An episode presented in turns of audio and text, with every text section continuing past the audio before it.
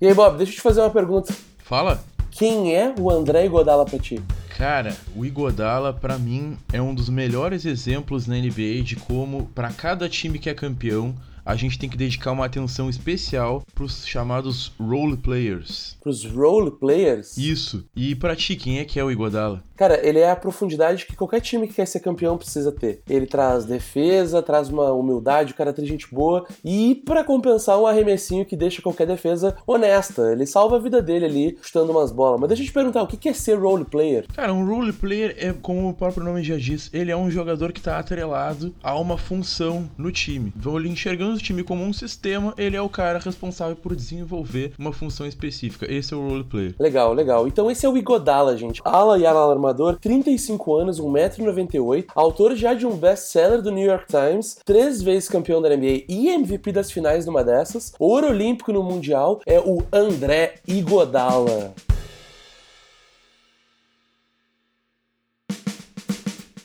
Então esse é mais um episódio do podcast Figurinha da NBA, o programa de toda semana eu, Pedro Laguna. E eu, Otávio Vinhas a gente ajuda vocês a completar o seu álbum coletando uma figurinha de cada vez, contando as histórias, as fofocas e explicando o estilo de jogo, trazendo tudo isso pra NBA de hoje, para que saiba o que esperar, o que assistir e entender os principais assuntos que estão rolando na semana. O episódio dessa semana é o podcast dedicado ao André Iguodala. Mas deixa eu te perguntar, Bob, por que, que a gente vai falar do André Iguodala? O Iguodala, nesse momento na NBA, ele é um dos jogadores mais cobiçados por todos os times que têm a pretensão de ser campeão. Demais, demais. E basicamente, dos jogadores que estão que se prevê que vão estar disponíveis no mercado, seja para assinar um contrato como agente livre, seja como troca, isso não está definido ainda. O Iguodala é aquele que mais vai acrescentar no time, principalmente na defesa, também no ataque e, claro, como um líder de vestiário, o cara que gerencia a gurizada, uh, conversa com todo mundo, incentiva o time, enfim. E aí, nessa pré-temporada é importante pensar que tem muitas peças que ainda não se encaixaram. Então a gente tinha diversos agentes livres que já assinaram com os times, então muitos dos times times estão se formando, e o André Iguodala acabou sendo, indo parar numa troca num time que não tem muitas peças para ser um time campeão. Então ele é um time que é o Memphis Grizzlies, que tá tentando se reconstruir, criar um time novo, se reformular, e o André Iguodala não tem esse perfil. Todo mundo fica cogitando para onde que o Iguodala vai ir, e o que, que é legal, nessa pré-temporada, a gente tá indo para uma nova temporada da NBA, onde ninguém sabe quem é o favorito. A gente tem diversos times loucos para ser campeão, todos podendo fazer ainda algumas movimentações, e o Igodala é uma peça-chave que qualquer time que quer ser campeão vai querer o Igodala nesse lado, seja um time do Oeste, seja um time do Leste. É, ele acaba virando o, claro, o primeiro alvo. Uh, ele não faz sentido nenhum a presença dele no Memphis Grizzlies nesse momento. E ele também não quer terminar a carreira dele, ele já tá com 35 anos, ele não quer passar os últimos anos da carreira dele num time que não faz sentido, tanto porque ele não tem identificação com a cidade, com a identidade do time, como também ele quer terminar a carreira, ele, ele tem todas as condições de terminar a carreira brigando por título. Então aonde que vai parar o André Iguodala nessa temporada? With the ninth pick in the 2004 NBA Draft, the Philadelphia 76ers select Andre Iguodala from the University of Arizona.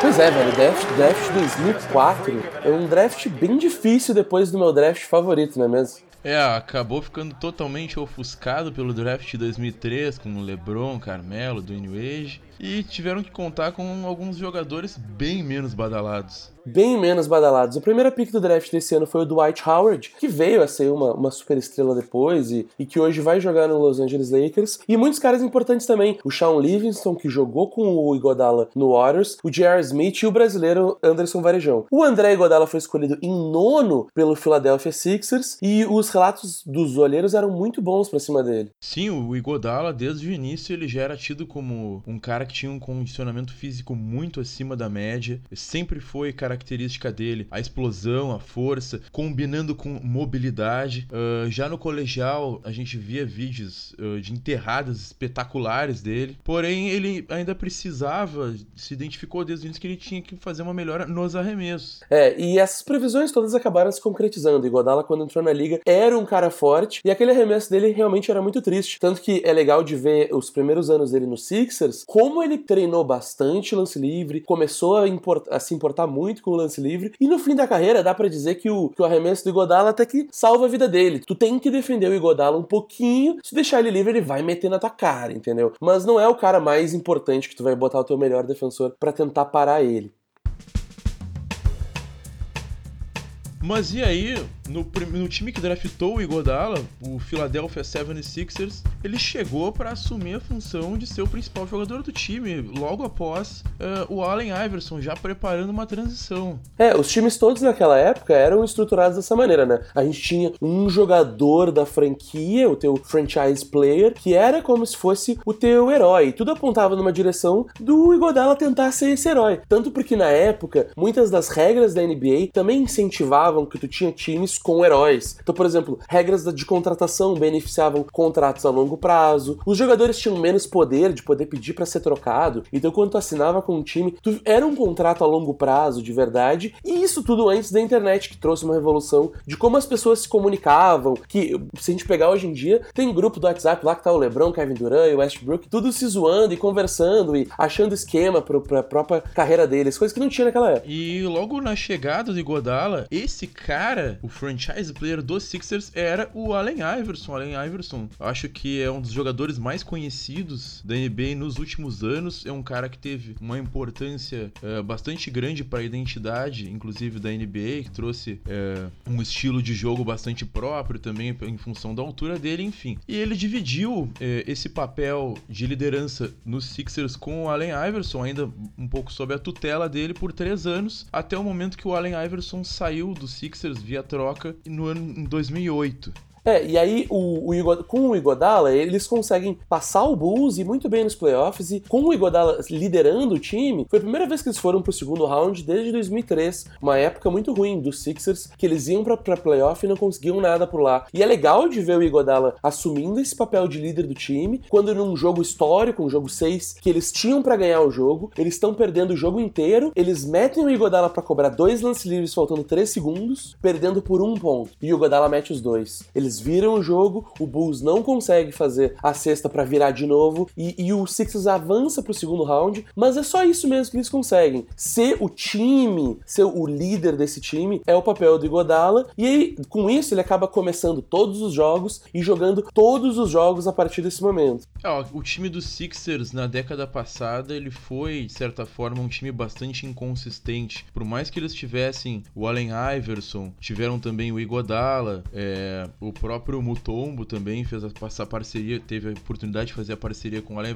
Iverson, mas o time sempre acabou sendo bastante inconsistente e eles tentaram resolver esse problema justamente fazendo a, a passagem de tocha, digamos assim, do Allen Iverson, do AI 1 pro André Godala, o AI 2. É, e, e, isso só começou a, a, aumentar a pressão em cima dele com o passar do tempo. Ele conta no livro como a própria imprensa norte-americana pressionava ele para ser o cara. Muita gente até questionava se ele realmente era o cara. E ele ficou um bom tempo lá no, no Sixers. E o Sixers nunca vingou, nunca virou esse grande time que um dia já brilhou com o Allen Iverson. Até que o dia que ele foi trocado, mandado embora pro Oeste, pro outro lado da conferência. E acabou decepcionando muito essa história do Sixers quando o Sixers assume que o projeto não tinha dado certo e de que era hora de tentar trocar e ver o que, que tu ia fazer com a tua franquia.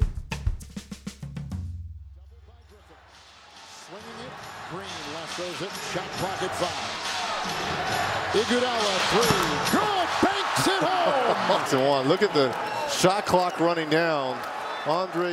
E o que é mais louco, se a gente voltar no tempo agora e olhar, a gente vê que o, o Igodala vai parar nesse Warriors, e um Warriors que faz, uh, libera muito espaço pro Igodala poder jogar naquele time. E quando o Igodala tinha saído daquele primeiro time que ele foi jogar no Denver Nuggets, jogando muito bem. Só que é engraçado para mim falar do Warriors, porque hoje o Warriors para mim é uma grande franquia, e nessa época era só uma promessa. O Igodala pega e resolve de fato apostar no Igodala, que tinha eliminado o próprio Nuggets no ano anterior anterior, mas tinha só algumas peças importantes, mas não era esse time todo.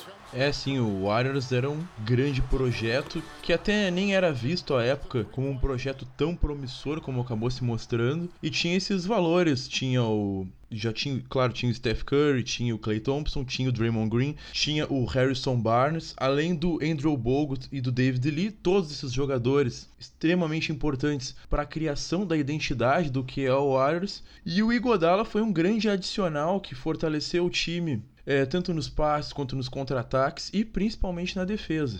É, e quando o Igodala foi para lá, o time não mudou muito de identidade. Ele foi seguir jogar o mesmo basquete deles e que acabou sendo eliminado pelo Clippers do Blake Griffin no primeiro ano do Igodala lá. E aí que é, que é engraçado que começa uma grande troca de figurinha, né? Porque eles foram pros playoffs, perdem pro Clippers do Blake Griffin, que a gente conta no episódio 3 do Figurinha da NBA. Aí eles chamam o Steve Kerr, ao rejeitar a proposta dele de ir pro Knicks, que como a gente conta no episódio 2 do Carmelo Anthony, e trazem reforços reforços para o time no segundo ano do Igodala, como o Shawn Livingston e o Leandro Barbosa, que a gente conta no episódio 4. Então, cara, eu, eu só queria aproveitar esse momento que eu ainda lembro os episódios que a gente contou, né? Então, se formem um novo, um novo Golden State Warriors que a gente reconhece. Um time bom por arremessar, joga um basquete diferente e joga logo no segundo ano, o Steph Curry vira MVP da temporada, termina em primeiro da liga, passeiam pelos playoffs no Oeste e vão para a final com o Cleveland Cavaliers do LeBron James.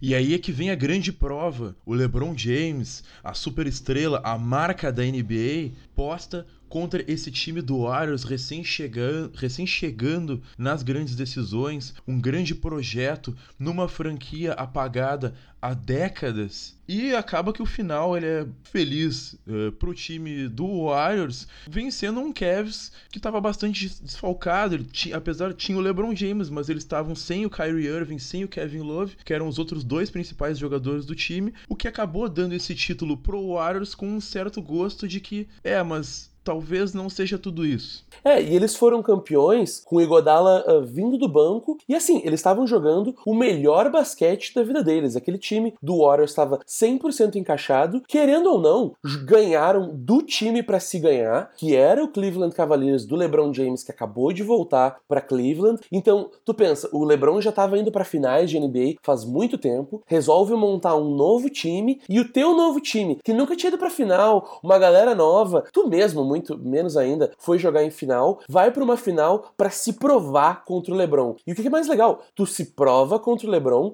vai contra a final, ganha de MVP das finais, o principal jogador a jogar aquelas finais, e, e ele conta que jogar nesse novo papel pro Igodala não foi fácil, porque o, o, a grande sacada que o Warriors teve era de como que eles podiam jogar com o Igodala sendo todo, tendo todo o talento que ele tem, mas vindo do banco. O Igodala não começou nenhum jogo daquela série de playoff e começou a ser um starter só no jogo 4, quando eles começam a fazer umas trocas muito loucas, onde o Igodala entra para substituir o power forward do time deles, que era o Andrew Bogut, e aí eles entram para jogar contra o LeBron com um time que praticamente não tinha pivô. Era um monte de gente baixinha, tu botava o Draymond Green de pivô, o Igodala jogando de power forward, e esse Igodala que defendia o LeBron era uma grande mistura que o Cavs não soube responder com a pouca profundidade que eles tinham de jogadores e são campeões, se provando contra o Cavs e até trazendo meio que uma, umas perguntas de tá, mas peraí,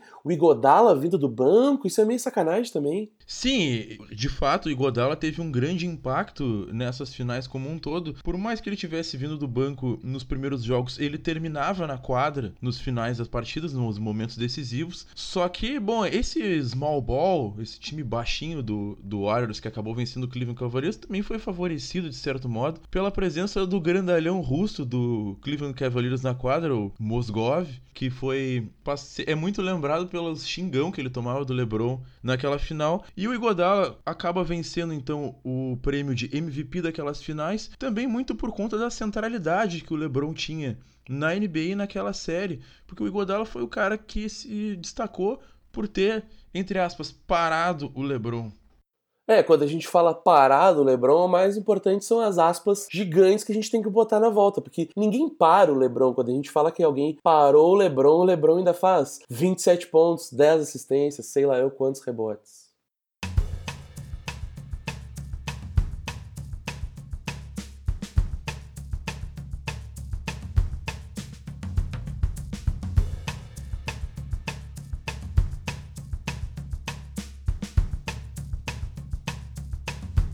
E o Godala conta que assumir esse papel de jogador que vinha do banco não era fácil. Quando ele comprou o projeto de jogar no Warriors, ele sabia que ia ser esse papel que ele ia exercer como cara que traz profundidade pro time, pro time poder ser campeão. Mas ele mesmo diz: é uma coisa tu concordar em, em fazer, é uma coisa bem diferente ter que viver isso jogo após jogo. Porque tinha jogo que ele jogava bem, ele sabia que ele teve um ótimo jogo, ele se sentia focado, limpo e estava aparecendo certo, fazendo as jogadas certas, sabia que ele ia ganhar e mesmo assim era estranho que ele entrava em quadro e tinha dado um arremesso. Ele, ele disse que ele mesmo se frustrava porque muitas vezes ele ia estar tá ali no, no banco, pulando, torcendo, dando todo o suporte que o time precisava, mas por dentro ele, ele se sentia muito mal e, e, e faz a gente refletir, né? O que que a maneira como tu, como jogador, percebe o jeito que tu tem que jogar e, e, e expressa a tua personalidade em quadra, muda a tua performance,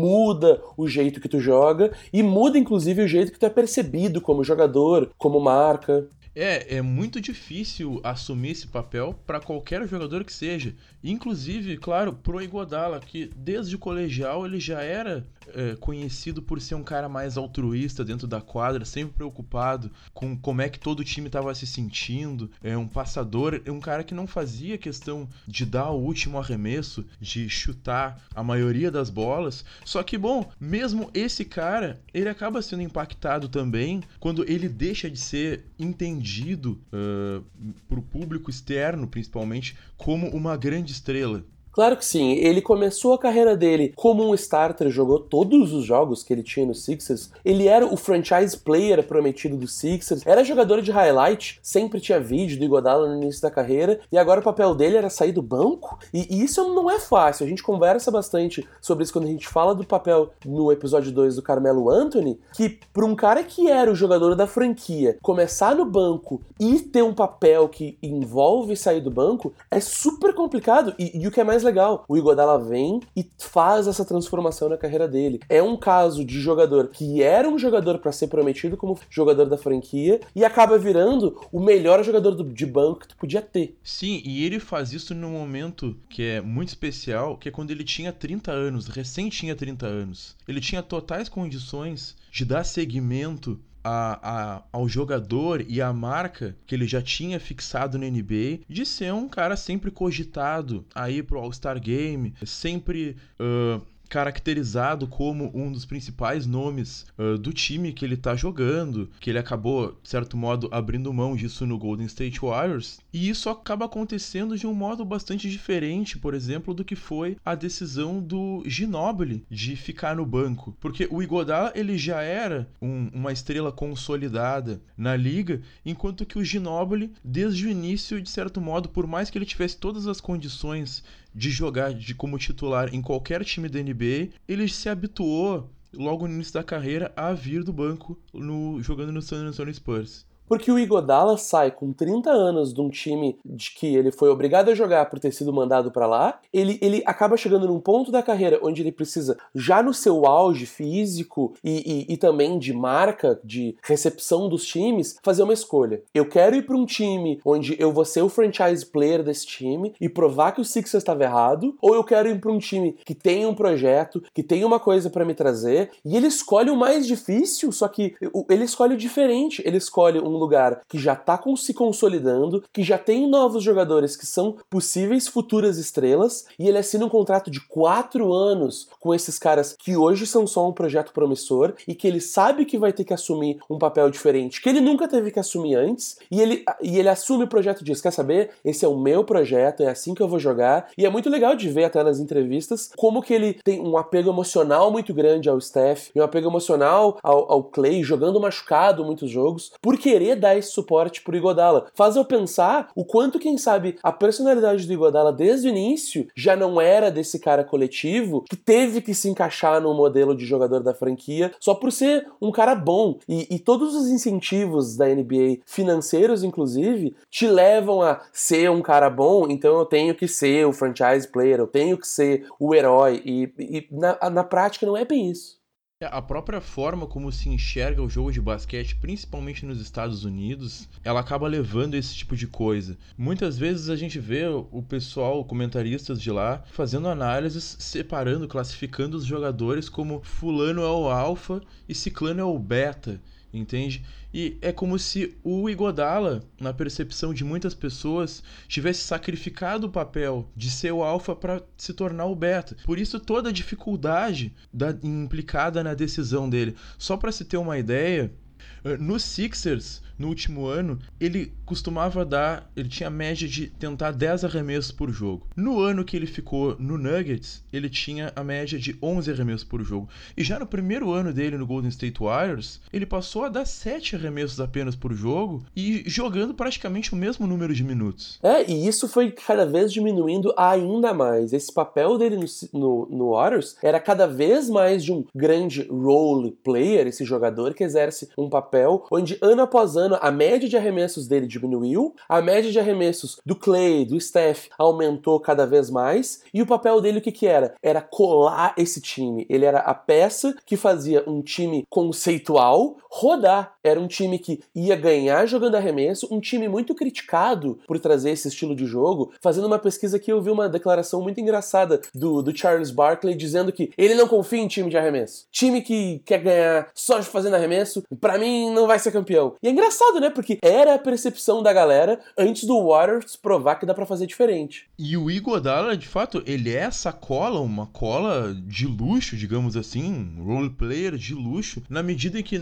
quando ele abriu mão de ser esse arremessador, esse pontuador que ele era nos outros times, ele logo de cara, na primeira temporada dele no Golden State Warriors, ele foi eleito pro primeiro time de defesa, pra seleção de defesa da NBA. Isso mostra toda a versatilidade que ele tinha como jogador e que ele poderia de fato contribuir de diversas formas na quadra, mas ele procurou estudar aquele Golden State Warriors e contribuir justamente onde o time mais precisava dele. E o que eu fico mais feliz, assim, eu, eu, eu fico muito feliz, eu costumo não dar bola para esses prêmios, tá? Mas eu fico muito, muito, muito feliz de no ano que eles foram campeão, o Igodala é reconhecido como MVP das finais, de como dizendo para ele, cara, como se a, a NBA tivesse algum jeito de poder dizer, cara, olha todo o sacrifício que tu fez, olha as escolhas difíceis que tu tomou, mas que bom que deu certo, vocês foram campeões por causa das decisões que tu tomou, sabe? Eu costumo não dar bola para quem ganha MVP das finais, mas eu fico muito feliz de que ele pode voltar para casa pensando, pô, eu escolhi o difícil e, e agora valeu a pena, sabe? Realmente valeu a pena. Sim, e é o difícil de fato em todos os sentidos, desde por motivos de basquete dentro da quadra, como por motivos financeiros mesmo, quando tu assume um papel de role player, por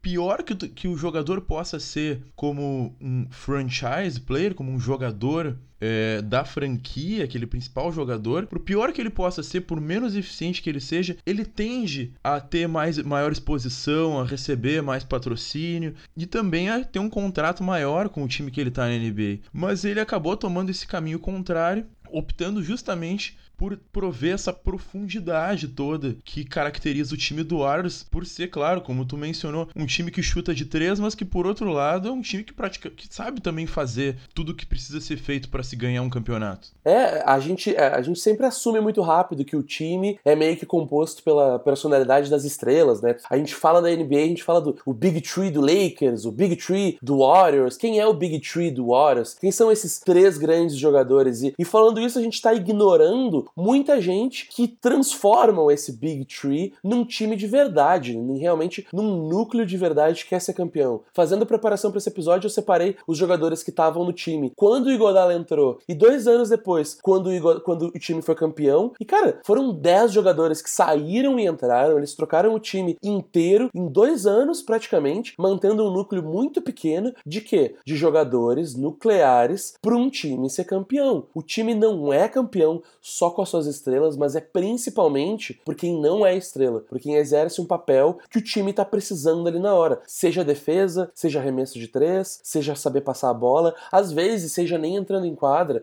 e ajudando no vestiário. E o Warriors fez isso com muita maestria nesses últimos anos. Eu acho que o melhor exemplo disso é como agora, nessa última temporada, o Kevin Durant se machucou numa série dificílima contra o Houston Rockets e mesmo assim o time manteve manteve o nível ou jogou ainda melhor com a ausência de um um dos melhores jogadores, alguém existe também quem considere o Kevin Durant o melhor jogador da NBA e o Warriors com a profundidade toda, com o conjunto todo que ele conseguiu montar, circundado por grandes estrelas, mas também por esses role players todos que eles souberam juntar ao longo dos anos, é, o time simplesmente manteve o nível e chegou à final. E, e, a história do Igodala, para mim, ela é muito legal quando a gente quer conversar sobre o que, que é o role player e qual o papel de um role player num time que quer ser campeão. O papel do role player é trazer a profundidade que o time precisa para poder vencer. E é o que faz eu me empolgar cada vez mais pelos, pelos playoffs da NBA, porque é nos playoffs que o time tem a oportunidade de botar para fora essa personalidade que tá lá no banco, que tem muito jogo que nem aparece, e aí do nada tem um jogo 4 que é o teu reserva, que faz toda a diferença pro teu time ter ganho aquele jogo. Que foi o jogo que, que, de repente, foi o jogo que fez tu ganhar, foi o jogo que tu fez eliminar alguém. Então, nos playoffs que é legal de acompanhar, como que a profundidade que tu, durante 82 jogos durante a temporada, pôde explorar, botar em quadra, meio que ver o que acontecia. Então a gente fica um ano inteiro fazendo diversos experimentos para ver o que que funciona, o que que não funciona. E aí, de fato, pô, aqui ó, dois, três meses, vamos botar em prática tudo que a gente planejou e fez funcionar. E poxa, se tem alguém melhor que o Igodala para mostrar essa profundidade eu não sei quem é, por causa que o Igodala troca de papel de ser uma super estrela para ser um role player de propósito, e como role player de propósito, no ano que o time encaixa com todos os seus role players, ele assume um novo papel e não é coincidência, o time vai, vai e vira campeão. Exatamente, eu concordo plenamente e a gente pode perceber que nos playoffs, as grandes estrelas, elas sempre vão ser o alvo da defesa do time adversário. Como nos playoffs existe um tempo para que os times possam se estudar e armar esquemas específicos para jogar um contra o outro, a tendência é que caras como Steph Curry uh, e o Clay Thompson, ou então o LeBron James num outro time, eles vão ser alvo de um sistema defensivo. E isso dá toda a margem para que um jogador como o Iguodala ou como qualquer outro que numa, que tá numa posição de role player possa brilhar, possa ver um espaço em que ele pode se inserir e fazer toda a diferença para que se ganhe um jogo ou mesmo uma série.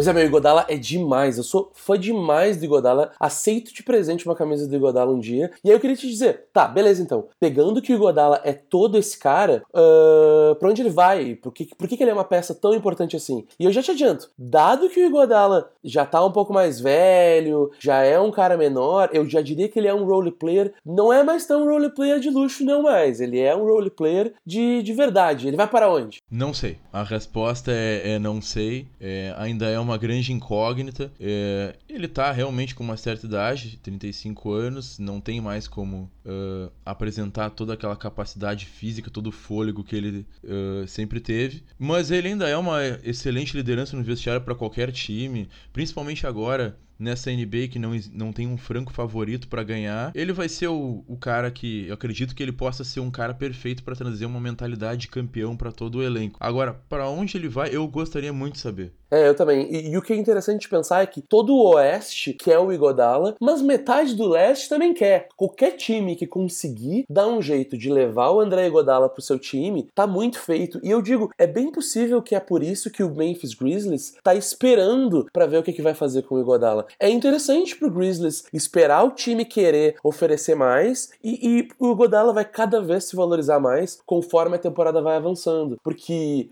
eles, cada time vai começar a se formar melhor a se mostrar e, e botar para fora. O Houston, o Houston Rockets trouxe o reforço do, do Russell Westbrook para ser melhor. O, o, o, Lakers, agora com o Anthony Davis e o Danny Green, é um jogo bem diferente que eles vão jogar. O Clippers, favorito ao título, mas ainda questionável, porque traz o Kawhi, traz o Paul George, tá louco por um cara como o Igodala lá dentro. Sem esquecer os times promissores que vieram do ano passado, como o Denver Nuggets, como o Trail Blazers, e que também tem que competir com os caras do leste. Lá no leste a gente tem o Bucks, os Sixers e os Celtics, todo mundo querendo trazer o André Iguodala pro time, porque ele é um cara muito versátil. O que o teu time estiver precisando, o Iguodala vai trazer. E o que me assusta mais, todo mundo tem algum esqueminha linha que consegue fazer para trazer o Igodala sem ter grande custo. Não precisa trazer o Igodala por troca, por exemplo, porque ele poderia muito bem uh, dar um jeito de pedir dispensa do seu contrato no Grizzlies e assinar como agente livre, ou dá para fazer algum esquema com troca, onde tu assina alguma coisa, manda pro Grizzlies como com outras coisas. Então eu, eu acho que o Grizzlies está ali meio que cozinhando o Igodala. Vamos ver quem, quem traz mais coisas. E me frustra. Eu quero ver o Iguodala desde o início no time. Eu quero ver o que, que acontece. É, basicamente, né, existia a expectativa de que o Grizzlies poderia facilitar essa saída do Iguodala por conta de que o próprio jogador demonstrou interesse em jogar por uma franquia que tá na disputa por título. Uh, e também porque o Grizzlies é um time em reformulação, tá uma gurizada lá, inclusive o Bruno Caboclo. E não faz de fato muito sentido. O que eu acho que a estratégia do Grizzlies é esperar chegar até o limite limite uh, do prazo que a NBA permite para que se realizem trocas, a trade deadline, que acontece normalmente no mês de fevereiro, para fazer um leilão. Ó, quem conseguir oferecer mais para o nosso futuro para adquirir o Igodala, a gente está mandando. Se o Igodala tiver que jogar aqui por 3, 4, 5 meses insatisfeito, bom, aí não é culpa nossa, aí eu acho que é do jogo, a gente está fazendo melhor que, o que é melhor para o nosso time. É, sinceramente, eu acho que eles estão certos. Eu acho que eu tomaria uma decisão parecida se eu tivesse no lugar do, do GM do Grizzlies, porque tá em reconstrução, entendeu? No pior caso, o Igodala ainda é um cara que vai ensinar teus jogadores uma mentalidade diferente, um jeito mais eficiente de jogar basquete. Tem muito que tu pode aprender com um cara como o Igodala, e no melhor caso, tu ainda troca ele por peças excelentes pro teu time. Se tu é um time que quer ser campeão e tu tem um cara promissor que ainda não se realizou e tu quer ganhar esse ano, tu manda ele pro Grizzlies pelo Iguodala. Não, exatamente. E claro, a gente nunca sabe o que vai acontecer na temporada. Sempre vai ter aquele jogador que poderá estar tá rendendo abaixo do esperado. Sempre vai ter aquele time que vai pensar, preciso de uma última peça para colocar a gente em condição de ser campeão. O Igodala pode ser essa última peça. Aí de repente pode até fazer uma troca mais ou menos desesperada. Então eu acho que vai muito disso uh, essa, essa cozida que o Grizzlies está fazendo com o Igodala. É, a pior parte do assunto é que hum, todos os incentivos para o Grizzlies são para que a resposta da pergunta para onde vai o Igodala continue sem ninguém saber.